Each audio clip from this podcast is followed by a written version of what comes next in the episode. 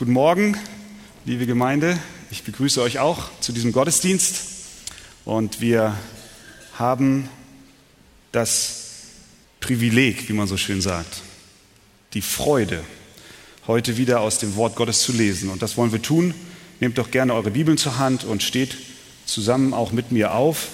Und der Text der heutigen Predigt steht in Johannes Kapitel 6. Johannes Kapitel 6 von Vers 22 bis 31.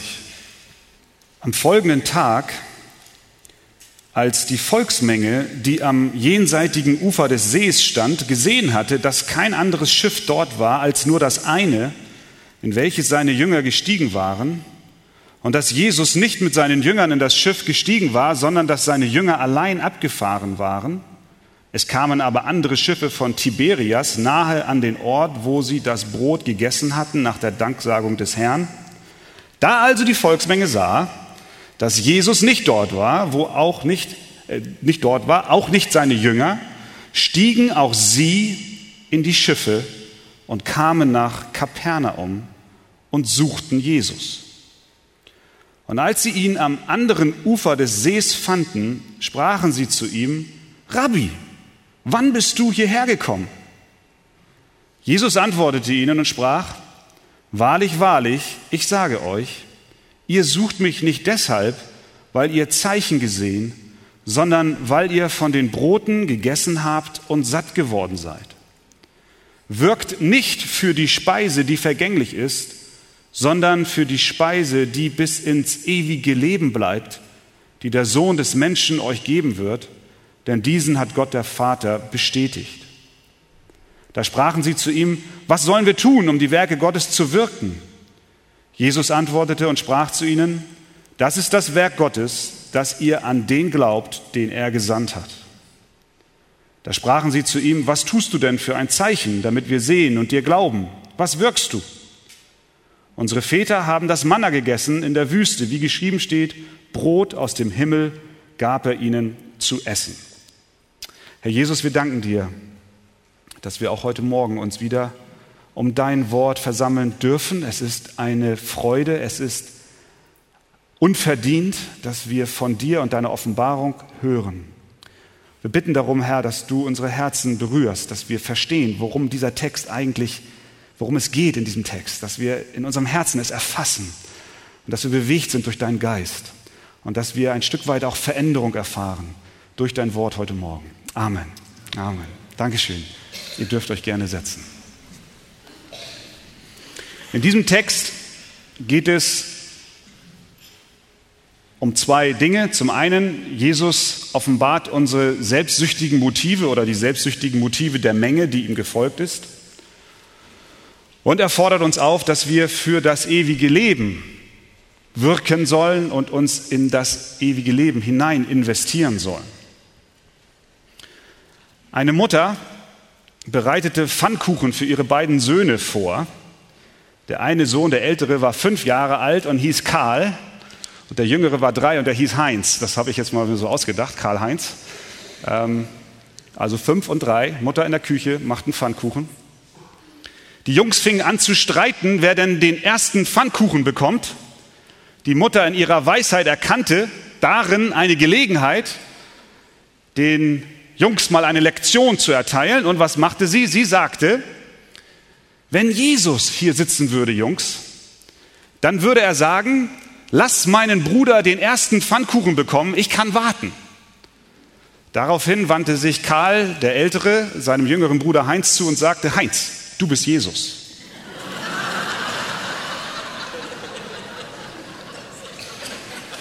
Heinz, du bist Jesus. Das ist so, wie wir sind, oder?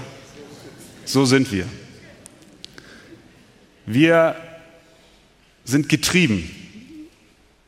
Wir sind durchsetzt von Selbstsucht, von ja, Egoismus. Und das kennen wir nicht nur als Kinder, sondern auch als Erwachsene. Unser heutiger Text deckt unsere selbstsüchtigen Motive auf. Das ist, was Jesus macht. Und wir kommen dazu. Wir kommen dahin. Aber jetzt für alle nochmal die, die vielleicht gar nicht so mit dem Kontext äh, vertraut sind. Zur Situation noch einmal, weil das wichtig ist für den Text, den wir heute gelesen haben.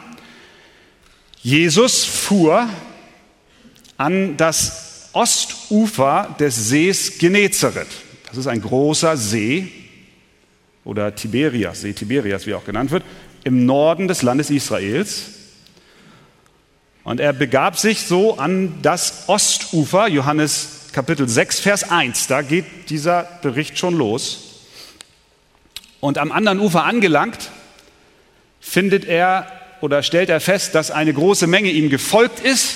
Er geht auf einen Berg, auf, einen, auf eine Anhöhe und das Volk versammelt sich um ihn. 5000 Männer lesen wir. Man kann davon ausgehen, dass es 15.000 mit Frauen und Kindern waren, vielleicht sogar 20.000, genau das wissen wir nicht. Auf jeden Fall mehrere tausend Menschen. Er sah, dass diese Menschen hungrig waren und sogleich versorgte er sie mit Nahrung, indem er Brot und Fisch vermehrte. Wir kennen diese Begebenheit, Speisung der 5000. Die Menge wollte ihn daraufhin mit Gewalt zum König machen. Das ließ Jesus nicht zu, sondern er schickte seine Jünger, und das ist wichtig, auf ein Boot. Dieses Boot war am Uferbereich, genau da, wo sie sich aufgehalten haben. Da war ein Boot. Und Jesus sagt, er nötigte seine Jünger, lesen wir in den anderen Evangelien, er nötigte sie, steigt in das Boot und fahrt weg. Die Menge, die wollte ihn mit Gewalt zum König machen. Die Jünger waren gehorsam, stiegen ins Boot und ruderten davon oder segelten.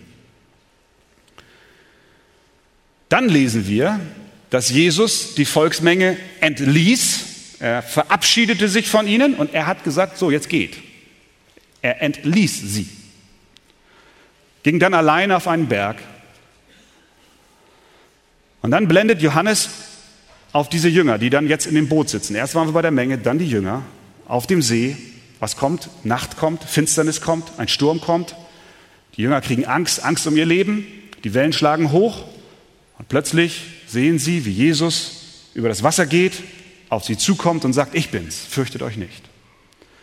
Und wir haben letzten Sonntag die Lektion gelernt, dass selbst der Gehorsam der Jünger, obwohl sie genau das taten, was Jesus ihnen sagte, sie nicht davor bewahrte, dass sie in Schwierigkeiten kamen. Wenn wir meinen, dass wenn wir alles tun, was Jesus von uns will, dass das zur Folge hat, dass wir nie wieder Probleme und Schwierigkeiten haben, dann haben wir etwas nicht verstanden. Die Jünger hatten Probleme, lebensbedrohliche Probleme, obwohl sie doch gehorsam waren. Und wir haben gelernt, dass es nicht darum geht, die Zeichen und Wunder Jesu zu herbeizusehnen, sondern dass es darum geht, Jesus im Boot zu haben, ihn selbst als Person. Er will bei dir sein. Und nicht die Gaben, sondern der Geber. Und dann plötzlich lesen wir, ist das Schiff am anderen Ufer. Vom Ostufer, vermutlich, nicht nur vermutlich, sondern nach Kapernaum, mehr am nordwestlichen Ufer, versetzt Jesus dieses Boot. Und die Jünger sind da und sie begeben sich in die Synagoge, jedenfalls Jesus, wie wir dann lesen. Und jetzt blendet Johannes zurück. Also wir waren bei der Menge. Die Menge hätte sich eigentlich verteilen sollen. Wir schauen auf die Jünger, die kommen auf das andere Ufer. Aber die Menge am nächsten Morgen, und da sind wir jetzt, Vers 22, am folgenden Tag, als die Volksmenge, die am jenseitigen Ufer des Sees stand, die sind dort geblieben, haben gesehen, dass kein anderes Schiff dort war. Sie fingen an, Jesus zu suchen. Nur ihr Suchen, und das ist der Punkt, war selbstsüchtig. Sie waren immer noch am Ostufer, sie fanden Jesus nicht, dann erinnerten sie sich, sag mal, war da nicht gestern ein Boot, das am Ufer lag? Und war es nicht so, dass nur die Jünger eingestiegen sind? Ja, so war es. Das Boot ist weg, die Jünger sind weg, aber wo ist Jesus? Und so kamen in der Zwischenzeit Boote, das sind die ersten drei Verse, die uns das berichten, da kamen in der Zwischenzeit Boote aus Tiberias, einer anderen Stadt, rübergefahren über den See. Und die Volksmenge war sehr begeistert darüber, dass jetzt auf einmal Wassertaxis, können wir sagen, ankamen. Und sie stiegen in diese Taxis und machten sich auf die Suche nach Jesus und fuhren nach Kapernaum. Das war ihre Vermutung. Da wird er sein, weil das ist der Ort, wo er sich meist aufhält. So stiegen sie in diese Wassertaxis und fahren rüber. Endlich finden sie ihn in der Synagoge und die Frage, die sie ihm stellten, war die, Rabbi, Vers 25, wann bist du hierher gekommen? Oder auch, seit wann bist du hier? Vielleicht ahnten sie, dass hinter seiner Abreise und Ankunft ein weiteres Wunder steckte. Wir wissen es nicht. Aber es liegt auf der Hand. Wie kann es sein, dass Jesus hier ist, obwohl er gestern Abend nicht ins Boot gestiegen ist? Da ist wahrscheinlich wieder etwas geschehen und vielleicht ist da etwas, was wieder sensationell gut weiter zu berichten wäre. Und jetzt kommt Jesus. Er beantwortet ihre Frage nicht. Er geht nicht einmal näherungsweise darauf ein. Er erklärt nicht, warum oder wie oder wann er nach Kapernaum kam, wie er es über den See geschafft hat. Er sagt dazu nichts. Er hätte mit Sicherheit das, was in der Nacht geschehen war, detailreich und spannend erklären können, wie er den Jüngern in ihrer Not begegnete, indem er auf dem Wasser ging, in das Boot stieg, schließlich den Sturm stillte. Das erzählte er alles nicht, obwohl die Jünger, die, die Menge mit Sicherheit beeindruckt gewesen wäre. Warum schweigt er darüber? Warum schweigt Jesus darüber? Warum geht er nicht ein und erklärt ihnen, was geschehen war? Ich glaube zum einen, weil Wunder dem Glauben im Weg stehen können. Wunder, ich sage nicht, Wunder stehen immer dem Glauben im Weg, aber es kann sein, dass Wunder dem Glauben im Weg stehen. Wieso? Wenn die drei Wunder, die Jesus in der Nacht tat, nämlich, dass er auf dem Wasser ging, das ist ein Wunder, den Sturm stillte und das Boot ans andere Ufer versetzte, wenn diese drei Wunder der Menge geholfen hätte, an ihn zu glauben als den Messias, dann hätte er mit Sicherheit von der Nacht der Wunder auf dem See erzählt. Tat er aber nicht. Weil ihr Glaube an Jesus, den Messias, durch diese Wunder nicht gewachsen wäre, weil sie falsche Motive hatten. In ihrem Herzen waren falsche Motive. Sie waren nicht aus einem reinem Herzen ihm gefolgt. Und wenn Jesus das darauf nicht eingegangen wäre, dann hätte er mit der Erzählung weiterer Wunder dieses falsche Motiv übertüncht und hätte so getan, als wenn das alles so in Ordnung ist. Sie suchten die Gaben und nicht den Geber.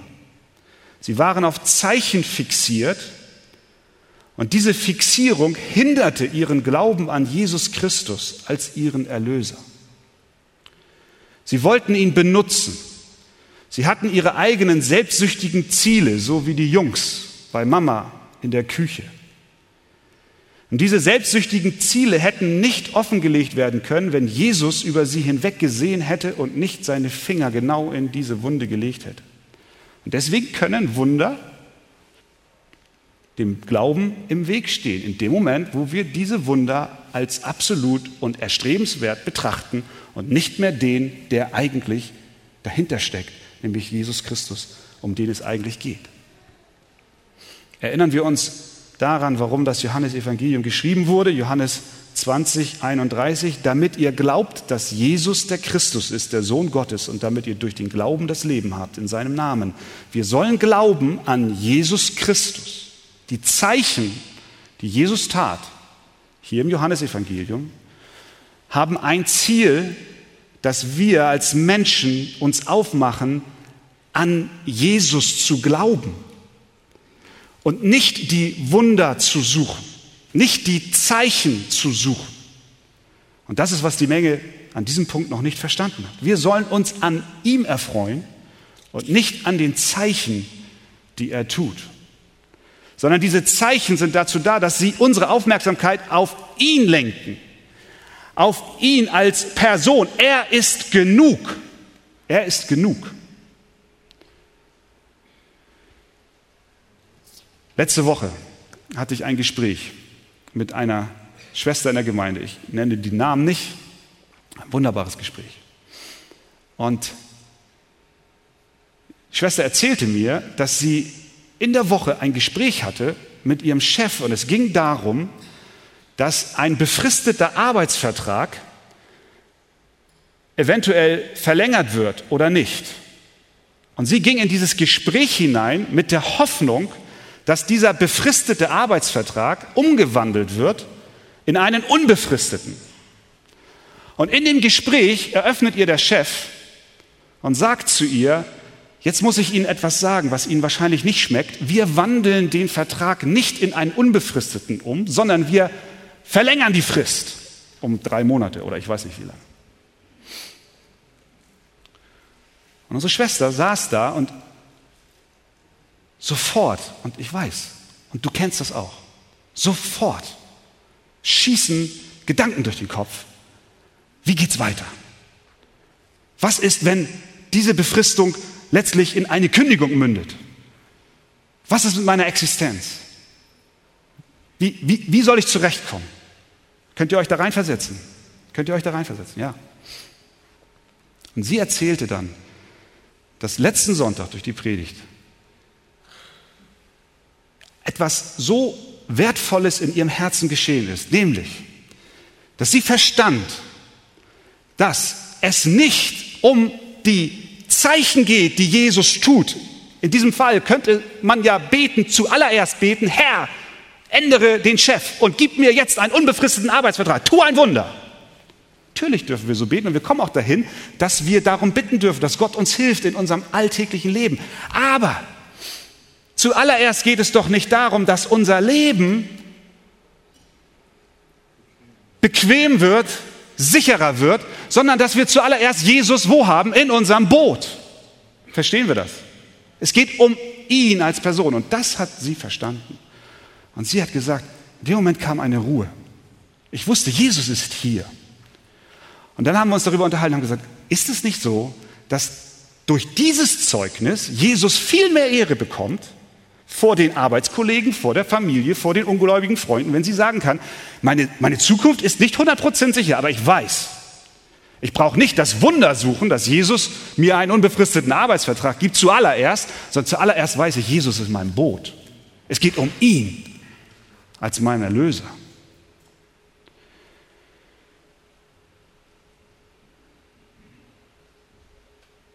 Selbstsüchtiges Suchen. Warum suchen wir Jesus? Das soll uns helfen. Das soll dir helfen, auch in, in deiner Not, in der du bist. Die Menge suchte Jesus wegen der Wunder. Warum erzählt Jesus nicht, was auf dem See geschehen war? Einmal, weil Wunder unserem Glauben im Weg stehen können und wir viel mehr wachsen können, wenn wir erkennen, dass es um die Person Jesus geht als um das Zeichen, was er tut. Und zweitens, es geht auch deshalb, erzählt Jesus nicht das, was auf dem See geschehen ist, weil er die Motive unseres Herzens offenlegen möchte. Er möchte und er wollte die Motive der Herzen der Menschen, die ihm nachgefolgt sind, offenlegen. Er erkannte, dass die Menschen, die ihm folgten, keine echten Jünger waren. Sie hatten nicht verstanden, worum es wirklich geht. Sie waren zum Teil noch beisammen, lesen wir, obwohl Jesus sie zuvor am Ostufer gemäß Matthäus 14, 22 und Markus 6, 45, 46 entlassen hatte. Das heißt, die Menge aufgelöst hat. Jesus hat nicht gesagt zu ihnen, folgt mir nach, kommt hinter mir her. Hat er nicht gesagt. Er hat gesagt, geht. Sie haben es nicht getan. Sie haben genau das Gegenteil getan. Sie sind zusammengeblieben und sie haben ihn gesucht. Die Jünger hingegen waren gehorsam, oder? Jesus nötigte sie in das Boot zu steigen und sie taten es. Wahre Jüngerschaft zeichnet sich durch Gehorsam aus. Jesus sagt in Johannes 14, Vers 15, liebt ihr mich, so werdet ihr meine Gebote halten. Das Kennzeichen eines Jünger Jesu ist Gehorsam. Ein Jünger tut, was sein Meister ihm sagt. Und das war bei der Menge offensichtlich nicht der Fall. Und das hat Jesus erkannt. Und nicht nur das, sondern er sieht in unsere Herzen hinein. Und nun stand diese Menge doch vor ihm und er erkannte ihr Herz. Und er sagte, Vers 26, ihr habt es vor euch aufgeschlagen, wahrlich, wahrlich. Das ist seine Antwort auf die Frage, wie bist du hierher gekommen und wann bist du hierher gekommen? Wahrlich, wahrlich, ihr sucht mich nicht deshalb, weil ihr Zeichen gesehen, sondern weil ihr von den Broten gegessen habt und satt geworden seid. Sie waren bei der Vermehrung des Brotes dabei und das hat sie so fasziniert, dass sie ihn erstens zum König machen wollten und zweitens sich an seine Fersen hefteten, in der Hoffnung, dass sie vielleicht täglich so eine schöne Nahrung vorgesetzt bekommen. Was Jesus an ihnen bemängelte, war, dass sie ihn suchten um ihres Bauches und nicht um seiner selbst willen. Das ist, worum es geht. Das ist, worum es geht. Es geht darum, dass wir Jesus suchen um seiner selbst willen. Wir haben das vorhin gesungen. Was, ich habe mir das notiert. Halleluja, Christus ist mein Herr. Da haben wir dieses Gehorsam. Und dann zweite Zeile, Halleluja, nichts brauche ich noch mehr. Es geht um ihn als Person. Und das bemängelte Jesus. Die Zeichen, die sie sahen, veranlassten sie nicht, ihr Leben unter die Herrschaft Jesu Christi zu stellen und ihn ihr Leben, ihn ihr Leben regieren zu lassen. Statt sich Jesus unterzuordnen, suchten sie ein bequemes und komfortables Leben und taten, was sie für richtig hielten. Okay, ich glaube, das haben wir verstanden. Jetzt weiß ich, sitzt du hier und sagst, ja, aber Christian, ist es nicht so, dass wir doch auch Jesus bitten dürfen? Ist es nicht auch so, dass er unser Versorger sein will? Ja, natürlich. Wir alle streben nach einem möglichst sanften und ruhigen Dasein und das ist in sich auch nicht falsch. Nicht, dass ich jetzt falsch verstanden werde. Wir möchten ein glückliches und friedevolles Leben führen und ich glaube, das ist auch ein guter Wunsch in sich. Paulus schreibt dem Timotheus, dass er beten soll für Könige in hoher Stellung, damit wir ein ruhiges und stilles Leben führen können, auch in der, in, im Hinblick auf unser Ausleben unseres Christseins. Betet für die Obrigkeit, betet für die, damit ihr ein ruhiges Leben habt und ihr in Freiheit euren Glauben ausleben könnt. Das ist, ein, das ist biblisch. Das ist, was die Bibel uns lehrt. Ich wünsche mir selbstverständlich Frieden in unserem Land, Freiheit, Wohlergehen. Ich wünsche mir ein Auskommen. Ich wünsche mir auch Gesundheit. Natürlich wünsche ich mir das. Und Jesus lehrt uns auch zu beten, unser tägliches Brot gib uns heute. Das heißt, Jesus fordert uns auf, Gott in unserer Not um Hilfe zu bitten und Gott ist treu und er wird uns helfen, er wird uns versorgen. Und wenn du am Ende deines Lebens zurückschaust oder wenn du heute zurückschaust, sagst du, Gott, du bist treu, du warst immer da. Auch wenn ich dich nicht spüre, bist du doch da. Und ob ich schon wanderte im finstern Tal, fürchte ich kein Unglück. Dein Stecken und Stab trösten mich. Wir dürfen Jesus bitten, natürlich. Du sollst ihn bitten. Wir dürfen zu ihm kommen als Kinder, zu einem liebenden Vater. Der gibt uns, was wir bitten, nicht einen Stein, wenn wir ihn um Brot bitten. Aber die Herausforderung heute Morgen ist die, wenn unser Streben nach dem täglichen Brot losgelöst ist von der Erkenntnis, dass Jesus als Person genug ist, dass er alles ist, was wir brauchen, dass seine Herrlichkeit und seine Ehre zuerst kommt vor unserem täglichen Brot. Wenn wir das nicht verstehen, dann neigen wir zu einer Unausgewogenheit dann suchen wir die Gabe mehr als den Geber. Versteht, versteht ihr das? Sollen wir um unser tägliches Brot bitten? Ja, selbstverständlich, unter der Beachtung, was auch im Vater unser zuvor angesprochen wird. Es beginnt ja bei Gott, immer. Es beginnt immer bei Gott. Und mit der Bitte, dass sein Wille geschehe. Unser Vater im Himmel, dein Name werde geheiligt. Dein Reich komme. Dein Wille geschehe. Wie im Himmel, so auf Erden. Und dann kommt, unser tägliches Brot gib uns heute. Und das ist, was Jesus hier versucht deutlich zu machen.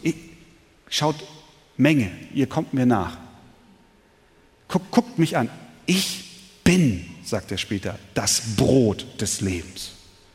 Es geht um ihn als Person. Er ist genug. Und wenn wir das verstehen und in unserem Leben umsetzen, dann darf es uns so gehen wie in dem Beispiel eben, dass wir sagen, auch in, in der Not, auch in der Unsicherheit unserer Zukunft, Jesus, ich, ich will dich an erster Stelle setzen. Ich will nicht streben nach der Gabe, die du gibst. Nicht nach einem unbefristeten Arbeitsvertrag, nach einem Beamtenjob, unkündbar, nach einer Pension zuallererst. Natürlich darfst du Gott bitten, dass er deinen Chef bewegt, dass du einen Arbeitsvertrag bekommst, aber zuallererst sollen wir doch uns zufrieden geben mit dem, was Gott uns schenkt und sagen, Jesus, es geht um dich und wenn ich dich nur habe, brauche ich nichts anderes, außer dich in meinem Leben. Es gibt Menschen und mit Sicherheit auch heute Morgen hier, ihr seid hier, weil ihr familiäre Probleme habt, finanzielle oder gesundheitliche Not. Du bist hier reingekommen und sagst zu dir, okay, mir geht so dreckig, ich gehe mal wieder in die Kirche. Schön, dass du da bist. Gut, dass du da bist. Ich glaube, das ist der richtige Ort, dass du dich zu Gott wendest. Wenn dich Sorgen übermannen, dann erinnerst du dich an das Gebet und rufst zu Gott. In guten Zeiten aber bist du ihm fern, denn du meinst, du bräuchtest ihn nicht. Jesus möchte, dass du ihn suchst. Ihn suchst. Er ist gekommen, um dich zu retten, nicht um dir deine Sorgen wegzunehmen, die du in deinem irdischen Leben hier hast, sondern er ist gekommen, um dir deine größte Sorge wegzunehmen, nämlich die, dass der Zorn Gottes auf dir ruht aufgrund deiner Sünde. Du bist, du stehst, wenn du Jesus Christus nicht als persönlichen Herrn und Heiland in deinem Leben hast, dann stehst du unter der Verdammnis Gottes. Das ist die Botschaft, die wir predigen müssen aber es gibt die Botschaft, die Gnade heißt. Christus ist gekommen. Und er möchte, dass du Buße tust und dich bekehrst und an ihn glaubst und ihn aufnimmst. Aber auch wir Christen unterliegen immer wieder dem Irrtum, dass Jesus dazu da ist, zuallererst unsere Not wegzunehmen. Und so geht es uns nicht anders wie dieser Menge, die ihm nachlaufen. Und Jesus sagt, wahrlich, ich sage euch, ihr sucht mich nicht deshalb, weil ihr Zeichen gesehen, sondern weil ihr von den Broten gegessen habt und satt geworden seid. Unser Glück sollen wir darin suchen, dass wir Jesus schätzen und ehren und ihn hochachten und ihn als Sohn Gottes in unserem Leben annehmen und ihn regieren lassen. Amen. Amen. Und dann geht Jesus weiter, Vers 27. Er zeigt uns dann, dass unser Verlangen auf ihn selbst ausgerichtet sein soll. Und wenn das so ist, dann ist unser Verlangen auch auf das ewige Leben ausgerichtet. Er sagt, wirkt nicht Vers 27, für die Speise, die vergänglich ist, sondern für die Speise, die bis ins ewige Leben bleibt, die der Sohn des Menschen euch geben wird, denn diesen hat Gott der Vater bestätigt. Was bedeutet es, wenn Jesus sagt, wir sollen nicht für die Speise, die vergänglich ist, arbeiten? Es das heißt nicht, dass du deinen Job kündigen sollst, weil ja Jesus sagt, arbeite oder wirke nicht für die Speise, die vergänglich ist, also ich brauche jetzt nicht mehr arbeiten gehen. Wenn du dazu neigst, ein Leben in der Faulheit und Trägheit zu führen, obwohl du arbeiten könntest und es nicht tust, dann mache dich noch heute auf und suche Arbeit. Ich spreche nicht über Menschen, die Arbeit suchen und gerne arbeiten möchten, aber nicht arbeiten können, weil sie keine Arbeit finden, sondern ich spreche zu Menschen, die meinen, es sei nicht nötig. Das ist nicht, was Jesus hier meint. Paulus sagt in seinem Brief an die Thessalonicher sehr klar, wenn jemand nicht arbeiten will, sagt er, so soll er auch nicht essen. Das ist auch eine Fastenkur, wenn du willst, aber geh, geh, geh arbeiten. Bewirb dich. Mach dich auf. Paulus schreibt weiter, wir hören nämlich, dass etliche von euch unordentlich wandeln und nicht arbeiten, sondern unnütze Dinge treiben. Solchen gebieten wir und ermahnen sie im Auftrag unseres Herrn Jesus Christus, dass sie mit stiller Arbeit ihr eigenes Brot verdienen. Im Auftrage unseres Herrn Jesus Christus schreibt er das. Also Jesus kann hier nicht meinen, wirkt nicht für das tägliche Brot, das vergänglich ist, äh, kann er nicht meinen, du sollst nicht mehr arbeiten gehen. Was bedeutet es, für Speise zu wirken, die bis in das ewige Leben bleibt? Ich glaube, es bringt eine weitere Dimension in unsere Vorstellung unseres Lebens hinein. Es geht letztlich nicht darum, dass wir für dieses irdische Leben alles tun und alles investieren, sondern Jesus macht hier deutlich, liebe Leute, liebe Arche-Gemeinde, geht zur Arbeit in dem Bewusstsein, dass das, was du tust, eine Investition in Vergängliches ist. Aber es gibt eine Dimension, die dahinter steht, nämlich das Ewige, das Unvergängliche, das niemals Endende. Seid euch darüber bewusst. Jesus bescheinigte der Menge, dass sie ihre Aufmerksamkeit auf Brot gerichtet haben, das vergeht. Sie sorgen sich zuallererst um um oberflächliche, in Anführungszeichen oberflächliche Dinge, bei aller Notwendigkeit, dass wir Brot brauchen zum Essen, was, wo Jesus sich klar drüber ist, sonst hätte er sie nicht versorgt mit Brot und Fisch, die Zehntausenden.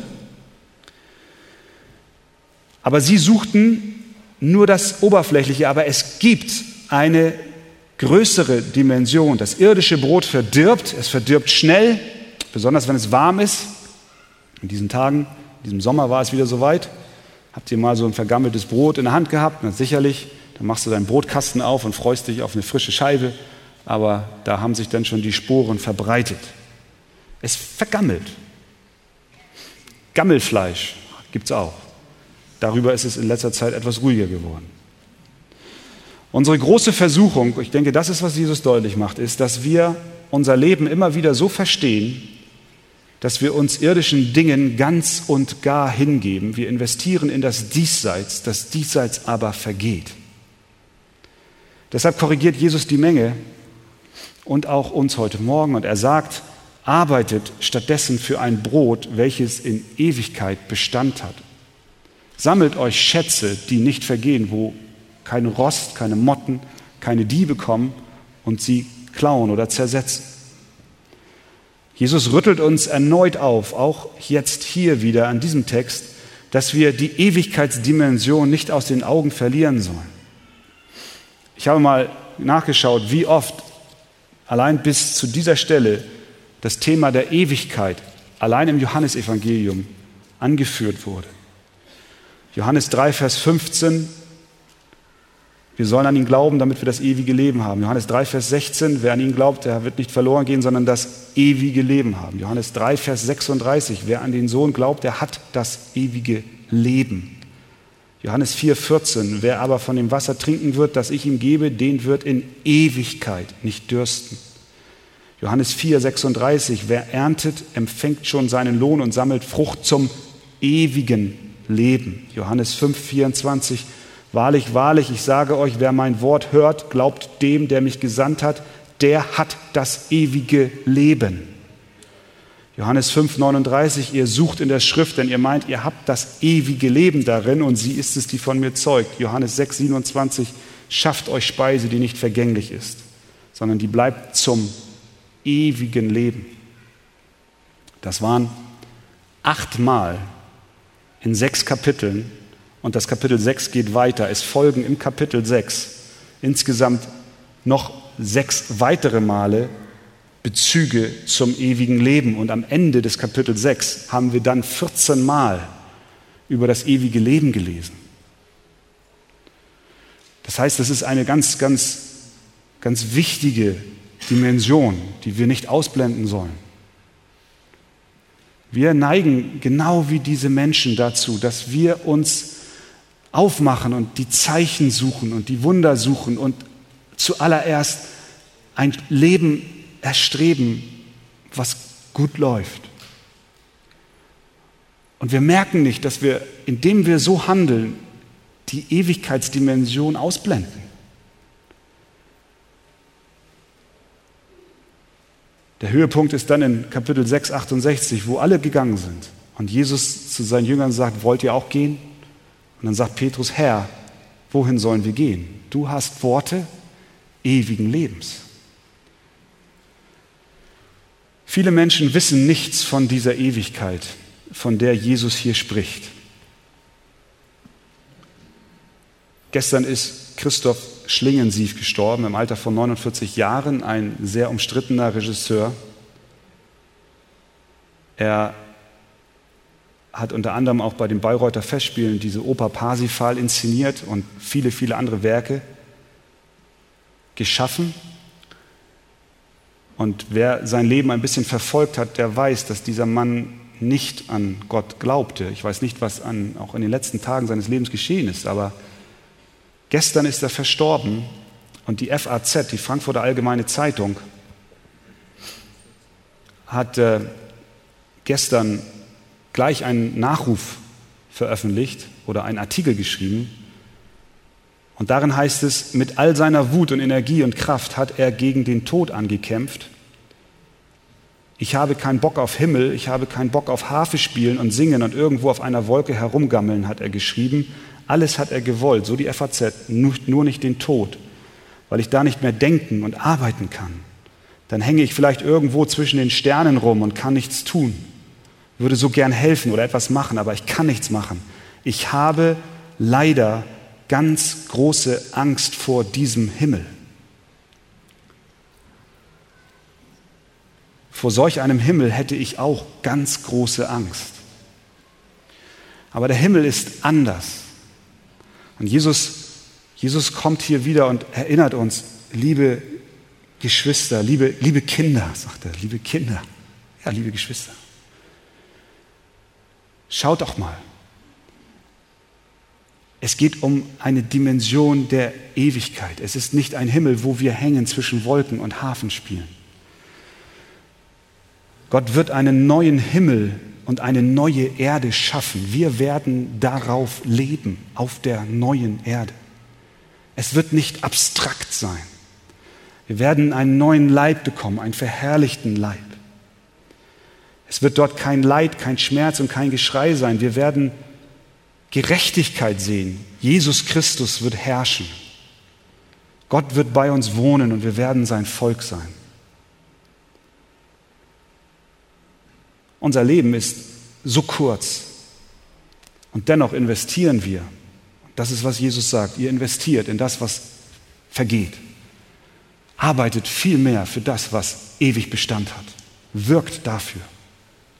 Zurück zur Menge, sie stehen nun vor dem Brot des Lebens. Da ist er, Jesus Christus, der Sohn des lebendigen Gottes. Sie stehen vor ihm, dem ewig zufriedenstellenden Brot. Sie stehen vor ihm, der das ewige Leben gibt, der sagt, ich bin das lebendige Brot, das vom Himmel gekommen ist. Wer von diesem Brot isst, der wird leben in Ewigkeit. Und sie fragen ihn, was sollen wir tun? Vers 28, da sprachen sie zu ihm, was sollen wir tun, um die Werke Gottes zu wirken? Was sollen wir tun, um dieses Brot zu essen, das ewig Bestand hat? Was sollen wir tun? Das ist eine gute Frage. Was sollst du tun? Was sollst du heute Morgen tun, der du Jesus noch nicht als den Herrn in deinem Leben aufgenommen hast? Jesus gibt die Antwort. 29. Jesus antwortete und sprach zu ihnen, das ist das Werk Gottes. Was denn? Dass ihr an den glaubt, den er gesandt hat. An Jesus glauben ist ausreichend. Die Rettung und die ewige Nahrung kann nicht durch Werke erlangt werden. Jesus meint nicht, dass wir jetzt uns anstrengen sollen und gute Taten tun, sondern er sagt, glaubt an den, den der Vater gesandt hat. Die Rettung geschieht aus Gnade, aus Barmherzigkeit. Er hat uns nicht um der Werke der Gerechtigkeit willen, die wir getan hätten, sondern aufgrund seiner Barmherzigkeit errettet. Er hat uns, Titus 3, Vers 5, er hat uns nicht errettet aufgrund unserer Taten, sondern aufgrund seiner Barmherzigkeit. Das einzige Werk, das vor Gott angenehm ist, ist, dass wir an Jesus Christus Glauben. Die Errettung ist aus Gnade allein, durch den Glauben allein, in Christus allein. Und deswegen der Appell, glaube an ihn. Und der, der du mit Christus lebst und ich selber möchte mich überprüfen, ob mein Leben im Bewusstsein dieser Ewigkeitsdimension stattfindet. Und ich möchte natürlich, und wir wollen uns alle heute Morgen prüfen, was unsere Motive sind. Warum folgen wir Jesus? Aufgrund der Zeichen, die er tut oder aufgrund dessen, wer er ist, nämlich das Brot des Lebens. Amen.